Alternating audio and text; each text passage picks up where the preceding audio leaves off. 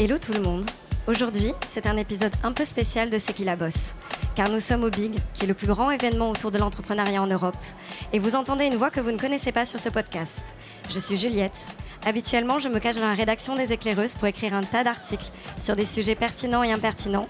Mais vu qu'aujourd'hui est un jour spécial, je suis sortie de mon bureau pour venir à la rencontre de Pauline Legnaud, une super entrepreneuse qui a vraiment tout d'une bosse.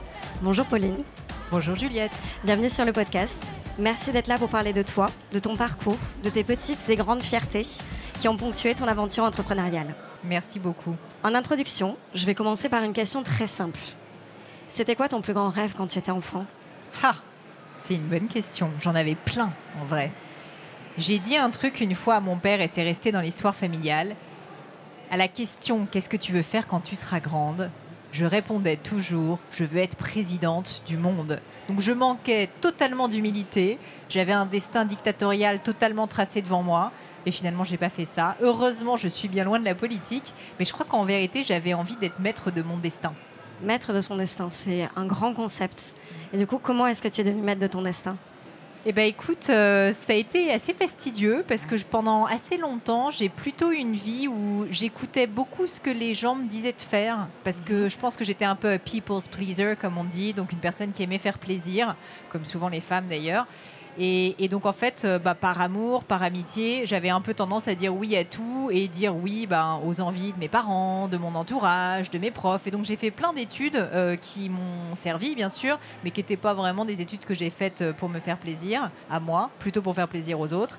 Et puis, c'est le jour où j'ai décidé de complètement changer de voie, de laisser tomber les 12 ans d'études que j'avais fait dans le secteur public pour devenir entrepreneur, que là, j'ai commencé à réellement m'écouter et donc, en fait, à devenir plus maître de mon destin. C'est quand j'ai arrêté de faire ce que les autres me disaient ou ce que je pensais parce qu'en réalité personne ne me disait rien de faire, mais ce que je pensais qui était attendu de moi, j'ai arrêté d'être bon élève d'une certaine manière et je me suis dit mais en fait moi qu'est-ce que je veux? Et c'est pas si facile de répondre à cette question. Est-ce qu'il y a eu un déclic?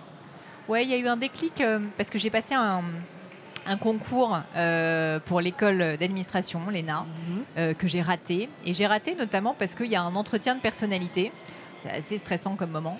Et en gros, tu as 10 personnes qui te jugent un peu sur est-ce que tu es la bonne personne pour rentrer à l'ENA ou pas. Et la vérité, c'est que franchement, la seule réponse que j'avais, c'est mon père m'a dit qu'il fallait aller à l'ENA. Donc, véridique. Du coup, évidemment, ils m'ont mis une très mauvaise note, ils m'ont mis 2 sur 20 c'est pas exactement ce que j'avais dit, mais en fait, je pense qu'ils ont lu entre les lignes. Et sur le coup, ça a été très dur parce que j'avais quand même beaucoup travaillé, tu vois, pour arriver là. Et en fait, ça a été un vrai déclic pour moi parce que cet échec, qui a quand même été une humiliation publique, en plus, tu vois, les résultats sont donnés à l'oral devant tout le monde, 2 sur 20, c'est quand même assez humiliant. Bah, en fait, j'ai été tellement blessée et humiliée que je pense que ça m'a fait réaliser que je faisais ça pour les mauvaises raisons et que je faisais ça pour faire plaisir. Et ça, ça a été mon déclic, c'est que finalement, dans ce moment d'échec et honnêtement de un peu de détresse, franchement, je me suis dit mais il faut que je me reconstruise. Et pour me reconstruire, bah, je me suis dit mais qui je suis, qu'est-ce que j'ai envie d'être? Et c'est à ce moment-là que j'ai réalisé que moi, ce qui me plaisait, c'est pas du tout l'administration, c'est l'aventure, c'est la création, c'est le fait de faire des choses, de voir les effets de mes actions. Et je me suis dit mais en fait, le métier pour faire ça, bah, c'est l'entrepreneuriat. Tout simplement. Et comment elle a commencé ton, ton aventure entrepreneuriale? Bah, alors j'avais pas d'idée au départ, je savais que je voulais être entrepreneur pour les raisons que j'ai évoquées, mais en réalité je savais pas du tout comment m'y prendre et à part faire des dissertations, je savais pas faire grand chose si on est honnête. Et donc du coup je me suis dit bah il faut que j'apprenne. Alors j'ai été dans une école de commerce parce que ça faisait déjà 10 ans que je faisais des études, donc il fallait bien me rajouter 2-3 ans. Hein. Voilà, à ce stade ça changeait pas grand chose. Il m'appelait la cougar hein, quand même pour... Euh, ah ouais. Tellement j'étais vieille par rapport aux autres. Donc tu vois, l'humiliation, elle continue un petit peu. Mais je me suis dit, je m'en fous, je le fais pour moi pour une fois. Et d'ailleurs, j'ai adoré. Je me suis fait des super amis euh, jusqu'à maintenant. Et en fait, l'idée, elle est venue quand, complètement par hasard, mon mari, qui n'était pas mon mari à l'époque, mon copain, m'a demandé de l'épouser. J'ai dit oui. On a été ensemble chercher une bague de fiançailles, parce qu'il n'avait pas de bague. Et en fait, on s'est rendu compte que l'expérience, elle était un peu d'un autre âge. Elle était intimidante, elle était hautaine, elle n'était pas très agréable, les pièces étaient très chères. Et on s'est dit, mais est-ce qu'il n'y a pas la possibilité d'avoir une marque de joaillerie qui soit plus moderne, qui soit plus dans l'air du temps, où on se sente comme chez soi, mais qui soit très qualitative? Et honnêtement, un peu sur un coup de tête, Juliette, on a lancé notre marque de joaillerie qui s'appelle Gemio et qui bah, existe toujours 12 ans plus tard. Donc en fait, c'est une marque qui est née d'une belle union c'est une marque qui est née euh, d'une histoire d'amour. C'est une histoire d'amour. Et en fait, je dis souvent, quand on vend de la joaillerie, en fait, on vend de l'amour, on vend des histoires d'amour parce que c'est très lié au couple, des bagues de fiançailles, des alliances, des anniversaires, euh, des naissances. Et en fait, nous, c'est notre histoire. Et du coup, ben, on travaille encore ensemble, on travaille en couple. Pour la petite anecdote, on a quand même, je crois, trois couples en plus d'une autre qui se sont rencontrés chez Gemio et qui se sont mariés et dont deux qui sont maintenant papa et maman. mais c'est peut-être le secret en fait. Il faut passer chez toi pour euh, trouver un mari. Exactement, c'est un peu le Tinder euh, de l'entrepreneuriat, tu vois. c'est super comme concept. Du coup, la joaillerie, tu t'es formée sur le tas? Je me suis formée sur le tas. Là aussi, ça a été un peu euh, à l'envers, si tu veux, de, ce qu'on trouve traditionnellement dans le secteur de la joaillerie, qui est un secteur où on se passe en fait des savoir-faire de génération en génération. Nous, on est venus, on ne connaissait pas grand-chose à ce monde. Alors, c'était des avantages et des inconvénients. Toutes les personnes qui me disent, je suis pas légitime, je peux pas créer une boîte parce que je m'y connais pas assez, je suis pas la bonne personne.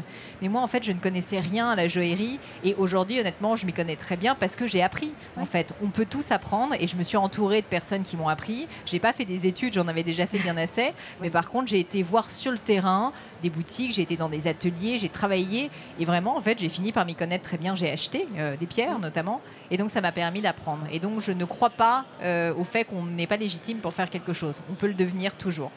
Et du coup, l'aventure entrepreneuriale a commencé avec cette marque de joaillerie. Comment est-ce qu'elle a continué? Est-ce que tu t'es pas arrêté là Eh bien, effectivement, parce que je m'ennuyais beaucoup, bah, hein, forcément, comme tout entrepreneur qui se respecte. Et donc, euh, et donc, non, mais blague à part, j'ai eu une période un peu difficile dans ma vie d'entrepreneur autour de 2017. Pour plein de raisons, on avait fait un certain nombre d'erreurs avec ma boîte et du coup, L'ambiance n'était pas aussi bonne qu'avant. Euh, on avait perdu le contrôle aussi de la majorité, pour être honnête avec toi, euh, de, l'entreprise. Et du coup, je me sentais plus chez moi. Et je me disais, mais est-ce que j'ai envie de continuer? Tu vois, ça faisait 5 ou 6 ans que la boîte existait. Et donc, on s'est dit, est-ce euh, est-ce qu'on a envie de rempiler avec mon mari? Parce que c'est une question légitime qui se pose. Ou est-ce que je vais passer à autre chose? Et donc, j'ai eu besoin à ce moment-là de me ressourcer. J'ai eu besoin de me, trouver, en fait, bah, vraiment une inspiration extérieure. Et donc, c'est pour ça que je me suis mis à écouter des podcasts. J'en ai écouté plein. J'étais complètement boulimique de podcasts. Et c'était des podcasts américains. Et à un moment donné, je me dis, mais tiens, je vais regarder quand même euh, sur euh, l'Apple Podcast Store français, qu'est-ce qu'il y a, quoi. Il n'y avait rien. à l'époque, 2018, c'était mars 2018, il n'y avait vraiment rien. Je me suis dit, mais c'est dingue, pourquoi ça n'existe pas? Et là, j'ai commencé dans ma tête à me dire, mais si je lance le mien, c'est une super opportunité de rencontrer des gens inspirants, d'avoir un super carnet d'adresses, d'apprendre. Et je me suis dit, mais finalement, je vais faire ça. En me disant, si ça marche pas, tant pis, j'arrêterai, tu vois et eh ben, je me suis fixé l'objectif de faire 5 épisodes et là je crois que j'en suis euh, quasiment au 350e. ça, j'ai un, peu, un peu regardé quand voilà, Je me suis jamais arrêté. Il y a énormément, énormément, énormément d'épisodes. Et ce qui est très intéressant dans ton podcast, c'est que c'est pas que des rencontres avec des personnes inspirantes, c'est que tu te positionnes aussi en, aussi en tant qu'inspiratrice. Tu es là pour donner des conseils, tu es là pour accompagner les entrepreneurs. Écoute, ça n'a pas commencé comme ça. Vraiment au début, le concept de ce podcast qui euh, donc s'appelle maintenant le podcast de Pauline Negno, c'est que Initialement, il s'appelait La crème de la crème parce que je donnais la parole à des personnes que j'admirais, qui m'inspiraient, pour qu'ils puissent partager leur parcours et leur succès. Et de fil en aiguille, bah, il y a une audience qui a commencé à arriver, une audience qui s'est ensuite regroupée sur mes réseaux sociaux, et les gens n'arrêtaient pas de me poser des questions. Me disaient, Pauline, je suis entrepreneur, j'ai envie de faire un business plan, je ne sais pas comment faire, je veux donner plus de visibilité à la marque, je ne sais pas comment parler sur les réseaux sociaux, etc. etc. Et donc, ils me posaient plein de questions. Et au bout d'un moment, quand tu as 150 000 followers, bah, en fait, tu peux plus répondre à tout le monde. Mm. Je me suis dit, bah, je vais scaler d'une certaine manière mon business et je vais répondre aux questions du public en live. Et donc, j'ai lancé un deuxième type d'épisode qui s'appelle les leçons du podcast mm. et où je réponds aux questions d'une personne euh, qui, en live, si tu veux, qui me pose ces questions. Mais du coup, cette envie de transmettre, c'est quelque chose que tu as toujours eu naturellement ou c'est quelque chose qui s'est présenté parce que tu as, tu as vu qu'il y avait une opportunité à saisir, que des gens étaient en recherche de, de réponses et que en fait, les entrepreneurs étaient complètement largués dans ce, dans, dans ce grand océan l'entrepreneuriat C'est une bonne question. Écoute, euh, j'y ai réfléchi et je pense que j'aime bien la transmission. Effectivement, c'est quelque chose qui me plaît parce qu'en fait, j'ai toujours trouvé que quand on a soi-même bénéficié de plein de conseils, bah, en fait, c'est quand même malheureux de pas en donner. Et moi, j'ai eu quelques mentors dans ma vie. Je pense à Jacob Abou qui m'a dit euh, Tu vas voir, en fait, quand on te tend une main, bah, tu as envie ensuite de la tendre en retour à quelqu'un d'autre. Et moi, bah, lui m'a tendu la main et m'a appris le métier d'entrepreneur. Et donc, rien que pour ça, rien qu'en hommage à lui, tu vois, j'ai envie de, de redonner un peu. Donc, Donc ça, c'est vrai qu'il y a cette histoire de transmission. Il y a aussi un truc très égoïste, c'est que quand tu transmets, tu as des gens qui sont contents autour de toi et qui sont reconnaissants. Et ça, ça fait un bien fou au moral. Mais vraiment, alors là, si tu es un peu déprimé, tu donnes conseil à quelqu'un, tu vas voir, c'est la recette du sucré. oui, c'est du win-win. Mais complètement, c'est génial. En fait, on se sent hyper bien parce que du coup, on se sent utile, si tu veux. Donc ça, c'est la vérité. Et puis, euh, et puis je pense qu'aussi, euh, bah, la transmission, euh, c'est quelque chose qui m'habitait parce que je me suis dit, mais c'est moi j'aime bien voir les opportunités. Quand je les vois, si tu veux, j'ai du mal à pas les saisir. Et en l'occurrence, je me disais, mais c'est trop dommage quand j'ai des gens aussi intéressants en face de moi, des interviews que j'ai envie de, j'ai envie de montrer ces interviews au grand public. Tu vois, j'ai pas envie de juste moi poser des questions à euh, Xavier Fontanet que j'ai croisé là euh, dans Big. J'ai envie que tout le monde entende parler de Xavier Fontanet. Donc il y a aussi ce désir, si tu veux, de partager des opportunités c'est peut-être ça finalement qui, représente aussi l'entrepreneuriat. On le voit ici au Big, c'est que en fait il y, a une vraie notion de partage de connaissances, de partage d'expériences, et c'est quelque chose qui, lie les entrepreneurs les uns avec les autres. Bah écoute, moi je pars du principe que quand on se lance dans l'entrepreneuriat, c'est très à la mode et c'est mm. bien parce qu'en fait on est effectivement maître de son destin, mais on oublie que ça part, il y a énormément de trade-off, il y a énormément de compromis à faire, que c'est très dur et ça paraît un peu bateau de dire que c'est dur, mais en fait ce qu'il faut réaliser c'est que c'est dur mais pendant très longtemps. Mm. C'est-à-dire que moi, ça fait 12 ans que j'ai créé mon entreprise, et je ne te dis pas que c'est dur tout le temps, non, il y a des moments formidables, mais il y a aussi des moments très durs, même encore 12 ans plus tard. Et donc ça, il faut tenir le coup. Et le fait de partager, le fait de se dire qu'il y a des moments où je vais moins bien, mais il y a des moments où je vais mieux, et donc de pouvoir se faire aider par d'autres, bah en fait, ça c'est très important parce que si jamais tu te dis que tu es tout le temps au top et tu penses que tu vas tout le temps au top, bah, tu te trompes. Et donc le fait d'avoir un peu cette humilité, si tu veux, et de se rendre compte qu'en réalité, non, tout le monde, même des personnes qui ont beaucoup de succès, ont des passages à vide, et moi y compris, et tout le monde y compris, mm. mais en fait, c'est bien de se dire qu'on peut aussi compter sur d'autres personnes. Par contre, quand on va bien, et eh ben, nous, on peut partager et donner. Et justement, quand on va bien, c'est des fiertés. Et tu le sais, l'édition du BIC cette année est sous le signe de la fierté. Le cerveau humain est assez mal fait parce qu'on a tendance à plus retenir les doutes et les échecs que les fiertés.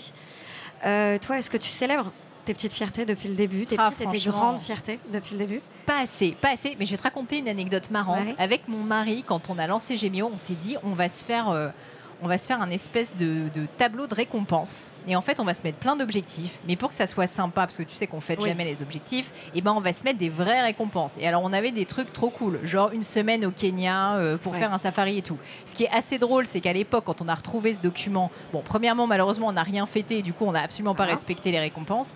Mais surtout, en fait, on a checké, on a coché toutes les cases de ce document qui nous paraissait complètement fou comme rêve à l'époque. Mais en réalité, au bout d'un an, c'était fait. Et donc, on avait fait l'erreur de ne pas euh, célébrer nos récompenses. Mais tu vois, du coup, je le fais pas bien, mais je sais que c'est mal. Mm. Et donc, euh, bah, donc, je suis juste pas une très bonne élève là-dessus, mais, mais c'est dommage. Mais est-ce que tu penses que c'est quelque chose qui est commun à tous les entrepreneurs? Pourquoi est-ce qu'en fait les gens ont un peu de mal à célébrer leur fierté?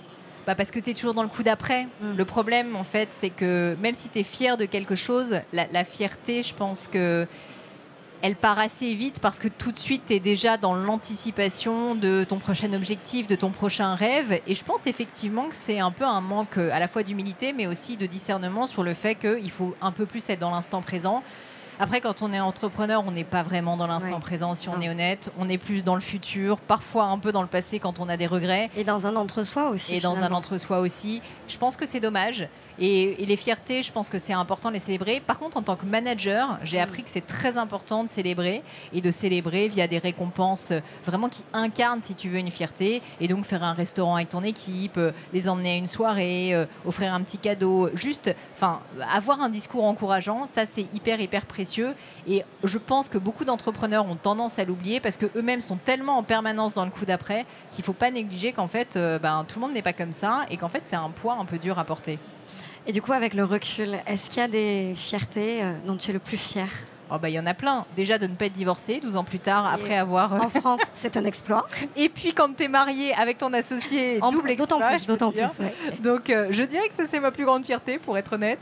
Et puis ensuite, il y en a plein. Enfin, tu vois, la Gemio se lance au Japon, ça c'est une ah énorme fierté. On a lancé la Suisse, c'est une grande fierté. Le podcast rassemble 500 000 écoutes, mhm. c'est une fierté. Mais tu vois, c'est un peu triste parce que c'est ce que tu me disais. À la fois, je trouve ça formidable et chez les autres, je suis hyper, heureuse quand je vois euh, quelqu'un qui réussit. Et ça aussi, c'est quelque chose qui n'est pas toujours célébré en France. Et je trouve ça très généreux et très beau de voir du succès chez les autres et de ne pas se sentir jaloux et de se sentir juste admiratif. Moi, c'est un sentiment que j'aime beaucoup, l'admiration. Et je suis assez volontiers admirative. Mais néanmoins, je constate que pour moi, je suis pas très souvent admirative et que j'ai plutôt tendance à me dire ouais, c'était pas si difficile en tout cas. Mais est-ce que tu penses que ça vient peut-être de, de, la société française, de quelque chose? Parce qu'aux États-Unis, par exemple, ils sont très dans la célébration des fiertés. Nous, on a un petit peu de mal en France. Est-ce que tu penses que c'est lié à quelque chose qu'il y a chez nous? C'est possible, écoute, qu'il y ait une forme de culture, tu vois. Il y a, y a, un peu une culture critique quand même en France, un peu du dénigrement aussi. C'est d'ailleurs quelque chose que j'apprécie pas beaucoup. Mm. Et je pense qu'on aurait tous intérêt, et, vous le faites vachement bien chez qui, chez, qui la bosse, et, et, bravo pour ça. Mais euh, on aurait intérêt en fait à un peu moins pointer du doigt et à un peu plus encourager parce que finalement, c'est assez facile d'être sur le banc de touche, d'être derrière, tu vois, sur le banc euh, des spectateurs en train de dire Ah bah moi j'aurais fait différemment. Mais en réalité, les gens qui font, même s'ils font pas parfaitement, parce que c'est difficile de faire les choses parfaitement, voire c'est impossible, bah ils ont pris un risque. Et ça, ça mérite d'être célébré. Et donc moi maintenant, j'essaye d'être moins dans le jugement, et j'ai pas toujours été comme ça, mais plutôt de me dire si jamais il y a des gens qui font quelque chose, même si je l'aurais fait différemment, même si c'est pas Instagram le succès euh, de la, de la planète, si tu veux, bah en réalité, c'est déjà quelque chose qui a été fait. C'est le fameux zero to one. Il n'y mm. avait rien et il y a quelque chose qui existe. Et ça, ça mérite d'être célébré. Et du coup, toi, est-ce que tu ne dirais pas que maintenant tu vas commencer à célébrer tes fiertés? Je, je, je, les célèbre, euh, pas beaucoup, mais je devrais le faire un peu ah plus. Mais tu vois, je sors de, ce, je sors de cette interview en me disant qu'il faut que je travaille tu vois, là-dessus. C'est la promesse du jour. C'est la promesse du jour. C'est la promesse de faire un peu mieux. C'est qu'on on veut avoir de tes nouvelles et on veut que tu nous dises Ah, j'ai célébré tellement de fierté en 2024. Tu sais quoi ça, Challenge accepted. Et je pense qu'il faut que je me fixe un petit objectif et que je me dise Next time, je me fais une récompense. Et comme ça, je, comme ça, je pourrais revenir en parler avec toi. Bah alors, deal. euh, il me reste quelques questions. L'idée, c'est que tu me réponds le plus rapidement possible. Ok. Fait peur. Presque du tac au tac. Est-ce que tu es prête? Go. C'est quoi ton meilleur boss tips? Moins de réflexion, plus d'action. Ok. Est-ce que c'est pas à double tranchant? C'est à double tranchant, totalement. Mais j'ai réalisé que bien souvent, euh, en fait, on peut toujours trouver des excuses, on peut toujours euh, rationaliser, si tu veux. Et c'est en faisant qu'on découvre. Et bien souvent, en France, je trouve qu'on a une culture de la théorie. Et je suis la première à être dans ce cas, puisque j'ai fait 12 ans d'études où je ne faisais que des dissertations. Mais si tu veux, tu apprends tellement plus en faisant. Et je suis tellement contente qu'on ait lancé Gemio très rapidement plutôt que de faire des plans sur la comète pendant des mois. Parce que c'est parce qu'on a lancé les premiers designs, qu'on a essayé de trouver les ateliers, qu'on a essayé d'acheter les pierres, etc., qu'on s'est rendu compte d'un millier de détails que jamais on n'aurait pu anticiper. Et quand je dis plus d'action, moins de réflexion, c'est ça. Je dis pas qu'il faut jamais réfléchir, bien sûr, il faut peser le pour être contre, etc. Mais en revanche, je pense qu'on a une tendance générale en France, en tout cas, à trop surinterpréter, à trop rationaliser, à trop essayer d'anticiper quand on ne peut pas anticiper, puisqu'en fait le monde est vaste, il est très complexe, beaucoup plus qu'on ne croit, et qu'en réalité on a intérêt à agir pour découvrir. Et moi je suis vraiment une fervente défenseuse de la stratégie des small steps, où mm. tu avances étape par étape. Ça t'empêche pas d'avoir un grand rêve très lointain, mais par contre dans l'action, je pense qu'il faut y aller étape par étape très rapidement. Une marche après l'autre. Exactement. Quelles sont les trois qualités d'une businesswoman? Je dirais qu'il faut être tranché. Ouais. Ça, c'est quelque chose d'important. Euh, faut pas oser, faut pas avoir peur, tu vois, d'oser prendre mm. des décisions. Et je trouve que l'incertitude ou euh, le fait de se poser tout le temps des questions est très visible par les équipes, notamment. Donc c'est quelque chose qui peut avoir des conséquences négatives. Et donc le fait d'être tranché, mais itéré derrière rapidement mm. si jamais on se trompe, hein, est pour moi quelque chose d'important. Euh, deuxièmement, je dirais qu'il faut de l'humilité. Alors ça peut être parfois un peu contre-intuitif parce que quand on est tranché, on se dit c'est une grande gueule, machin. Mais en fait, je trouve que c'est mm. un bon combo. Si tu arrives à être tranché, mais en même temps, tu sais reconnaître tes erreurs, tu sais t'excuser, tu sais te montrer vulnérable, ça c'est quand même pas mal du tout. Une, bonne balance finalement. Exactement. Et puis troisièmement, euh, je dirais qu'il faut être empathique c'est important, surtout quand on crée des entreprises avec du monde, bah, parce qu'en fait, euh, déjà, tout le monde n'est pas entrepreneur, que c'est difficile pour tout le monde, parfois c'est magnifique aussi. Et en fait, je trouve que l'empathie est une euh, grande qualité euh, qui est souvent un peu négligée, parce qu'on a l'impression qu'en tant qu'entrepreneur, il faut tracer sa route, mais au final, tu as la fameuse phrase, tu sais, quand tu vas tout seul, bah, tu vas peut-être plus vite, mais par contre, tu vas pas très loin, bah, c'est un peu ça. Et donc l'empathie permet d'aller plus loin. Donc c'est savoir bien s'entourer aussi finalement. Exactement.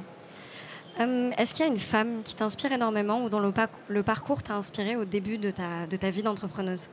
Alors au début de ma vie d'entrepreneuse, euh, pas si facilement. euh, parce que j'avais malheureusement pas beaucoup de femmes entrepreneurs autour Ouais. de moi et c'est tout un sujet Ça d'ailleurs. manquait de rôle modèle à l'époque. hein. énormément. Mais franchement, vous n'étiez pas là. Enfin, il faut quand même Mm. réaliser qu'en 2011, quand j'ai créé Gemio, des femmes entrepreneurs médiatisées, il n'y en avait quasiment pas. Alors, il y avait vaguement Mercedes Serra, tu vois, Oui. mais je me reconnaissais pas. C'était c'était plus des corporates, si tu veux. Donc, honnêtement, j'ai eu un vrai problème de rôle modèle pendant longtemps. J'ai été assez admirative de Sheryl Sandberg, quand même assez tôt dans ma carrière, qui a écrit ce fameux livre Lean In. Parce que ce que j'ai adoré, c'est qu'en fait, elle n'était pas du tout extrême. Elle disait juste, en fait, nous les femmes, il y a une réalité, c'est que souvent on est moins bien payé que les hommes, souvent on ose moins pour plein de raisons, et elle a fait des études très poussées là-dessus. Mais si jamais on n'arrive pas à devenir, euh, tu vois, euh, des nanas qui ont les dents qui rayent, etc., c'est pas sa vision, mais juste qui se penchent en avant, ça veut dire ça, leaning. On ose, on Mm. ose, mais juste faire ce petit, tu vois, ce, ce petit déclic qui fait qu'on ose se mettre un peu plus en avant, Oui. prendre la parole, avoir du leadership, recruter, prendre un risque, et ben ça nous permet de faire toute la différence. Oser dire quand on fait quelque chose de bien. Exactement aussi. Et toi, est-ce que tu espères un jour devenir un rôle modèle? Écoute, Peut-être que tu euh, l'es déjà, sûrement que tu alors déjà pour plein ça n'est pas mon but dans la vie. si- Ouais, ça n'est pas mon but dans la Est-ce vie. que tu as déjà rencontré des jeunes femmes justement Ouais, je pense qu'il y en a pas mal qui me suivent et qui me disent que, que je les inspire et ça me touche toujours énormément parce que c'est dans ce, ce rôle de transmission Mm. dont on parlait et en fait, bah, moi-même, tu vois, j'aurais pu plus en bénéficier et donc je suis contente si je peux donner des vocations ou rassurer ou surtout, tu vois, dans les moments de doute parce qu'on en a Ouais. tous, que tu te dises, il y en a d'autres qui sont passés par là. C'est facile pour personne et en fait, bah, je sais que ça finit par aller, tu vois. Ça, c'est quelque chose qui me fait plaisir. Et donc, euh, je pense que si je peux être un peu cette, euh, cette amie entrepreneuse, un peu mentor, euh, que vous ne voyez pas forcément en vrai, mais qui vous donne un petit coup de main mental de temps en temps, bah, ça me fait bien plaisir, ouais. Et aujourd'hui, une femme dont tu admires le parcours? Aujourd'hui, il y en a beaucoup plus Ouais. pour le coup. Euh, alors, je continue à admirer le parcours de Sheryl Oui, Sandberg, hein, qu'on soit clair. En plus, elle a vécu des choses dans sa vie personnelle euh, assez difficiles. Euh, ben, évidemment, la fondatrice de C'est qui la bosse, beaucoup. Euh, J'ai également euh, dans mes amis quelqu'un comme Absat Toussi, qui est une femme aussi euh, dont j'adore le charisme, la Formidable, personnalité. Euh, Enfin, franchement, des, des personnalités. Là, j'ai interviewé sur mon podcast récemment Hélène Bourboulou, Ouais. qui est une femme euh, administrateur judiciaire, donc tu vas me dire c'est quand même pas très sexy, et ben c'est un rayon de soleil. C'est une femme qui sauve des entreprises en difficulté, qui a dédié sa vie à ça. Je l'admire énormément. Je pense que j'admire de plus en plus des personnes qui donnent, en fait. C'est Mm. ça la vérité. C'est ça finalement être entrepreneur, c'est donner de soi aussi. Aussi, aussi. Tu dirais quoi à la Pauline de 15 ans? Hmm, Bonne question. Ne pas faire autant d'études? Non, Non? Non, je dirais faut que tu en aies un peu plus à foutre de ce que les autres pensent de toi. Ouais. Surtout. Ouais.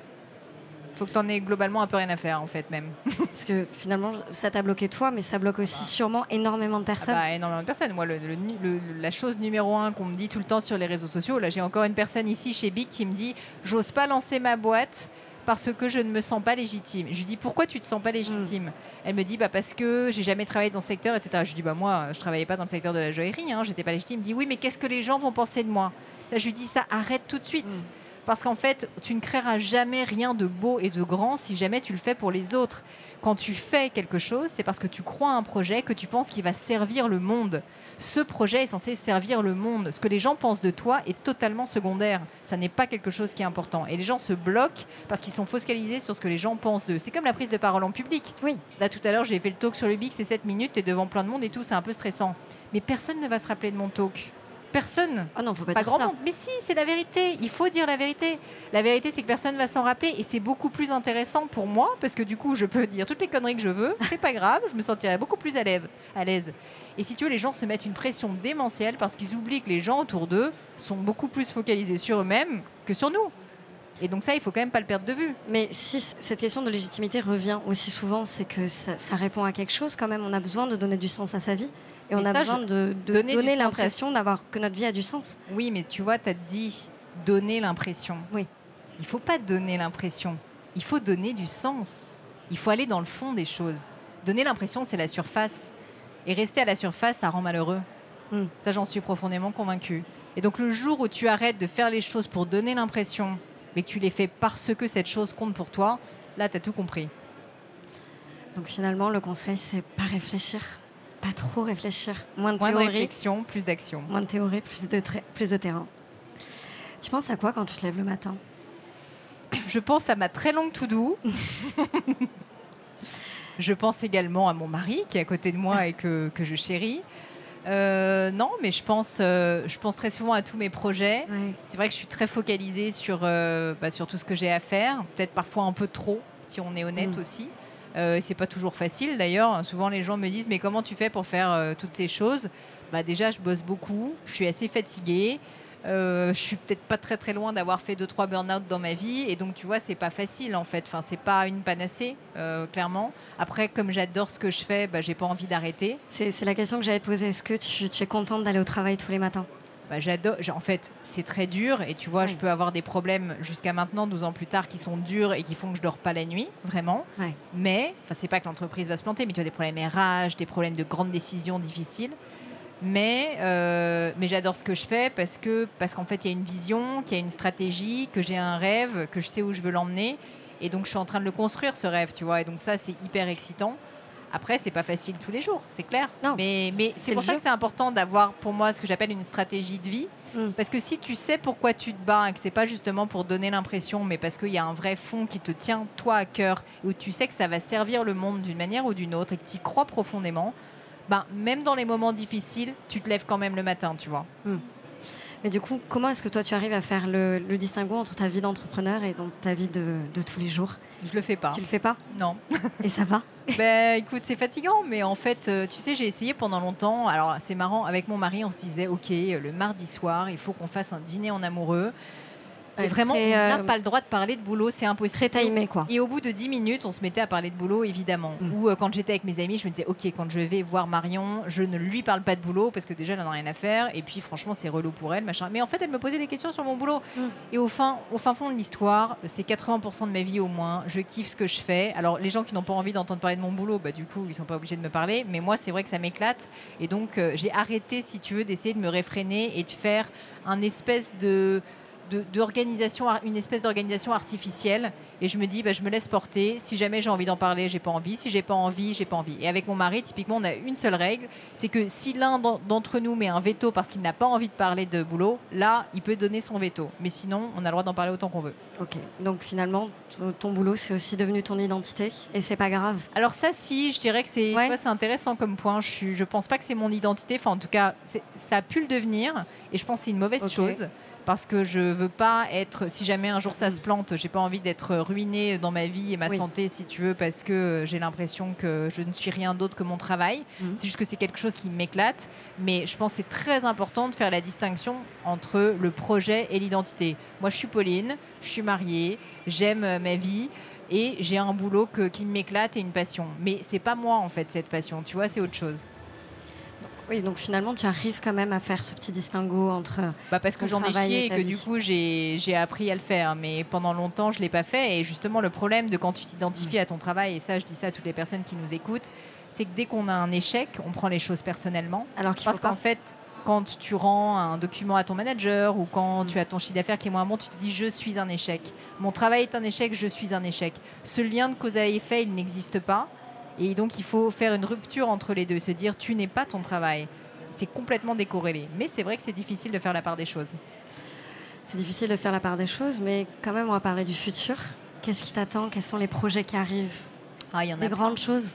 Ouais, écoute, euh, bah, je m'éclate. Alors, euh, plein de choses.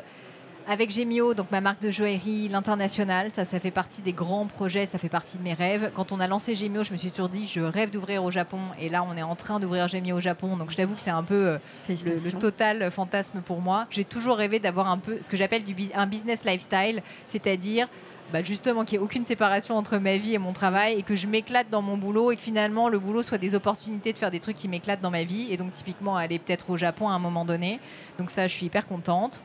Euh, c'est le cas pour Gemio. Ensuite, le podcast bah, continue à, à bien vivre sa vie et, et se développer, toujours chercher de nouveaux invités. Et puis, tu sais, j'ai des formations également pour entrepreneurs euh, qui s'appellent Demian, D-E-M-I-A-N. Et ça, en fait, donc elles fonctionnent très bien. C'est des formations justement où j'aide les entrepreneurs à prendre la parole en public sur les réseaux sociaux, euh, ou je vais les aider à construire un business plan, ou je vais leur aider à avoir une communication. Donc c'est très très actionnable. Et en fait, au-delà de continuer à faire ces formations, ma prochaine étape, c'est peut-être de commencer à développer en fait des produits autour de l'entrepreneuriat et de cette idée du business lifestyle. Donc je t'en dis pas beaucoup plus parce que c'est encore confidentiel. Tu es la première personne, Juliette. On le dira à personne. On le dit à On personne. est entre Ça reste nous, on le dira à personne. Ça reste confidentiel, donc tout va bien. Mais, la- mais ça m'éclate pas mal. Ouais.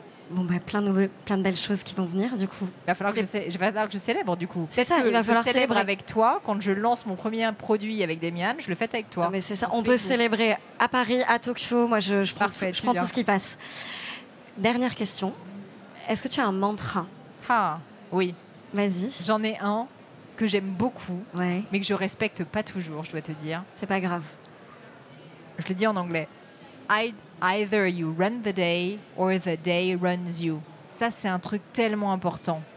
Soit c'est toi qui gères ton temps, soit c'est ton temps qui te gère. Soit c'est toi qui gères ta vie, qui décide de ta Mm. vie, soit c'est ta vie Qui qui te t'emmène là, là où elle t'emmène, si tu veux. Et ça, c'est un truc fondamental. C'est cette idée de stratégie de vie, c'est cette idée d'être intentionnel dans ce qu'on fait. C'est un truc qui me porte beaucoup. L'intention, c'est un truc très important, de pas se laisser porter. Et ça peut paraître un peu fatigant, ça l'est parfois un peu, Ouais. mais par contre, qu'est-ce qu'on est récompensé derrière? Et finalement, ça répond à ce, ce déclic que tu as eu de pas faire les choses vis-à-vis du regard des gens, mais faire les choses pour soi. Exactement. Donc finalement, la boucle est bouclée. Écoute, on essaye. Merci beaucoup, Pauline, pour ce moment. Merci Juliette.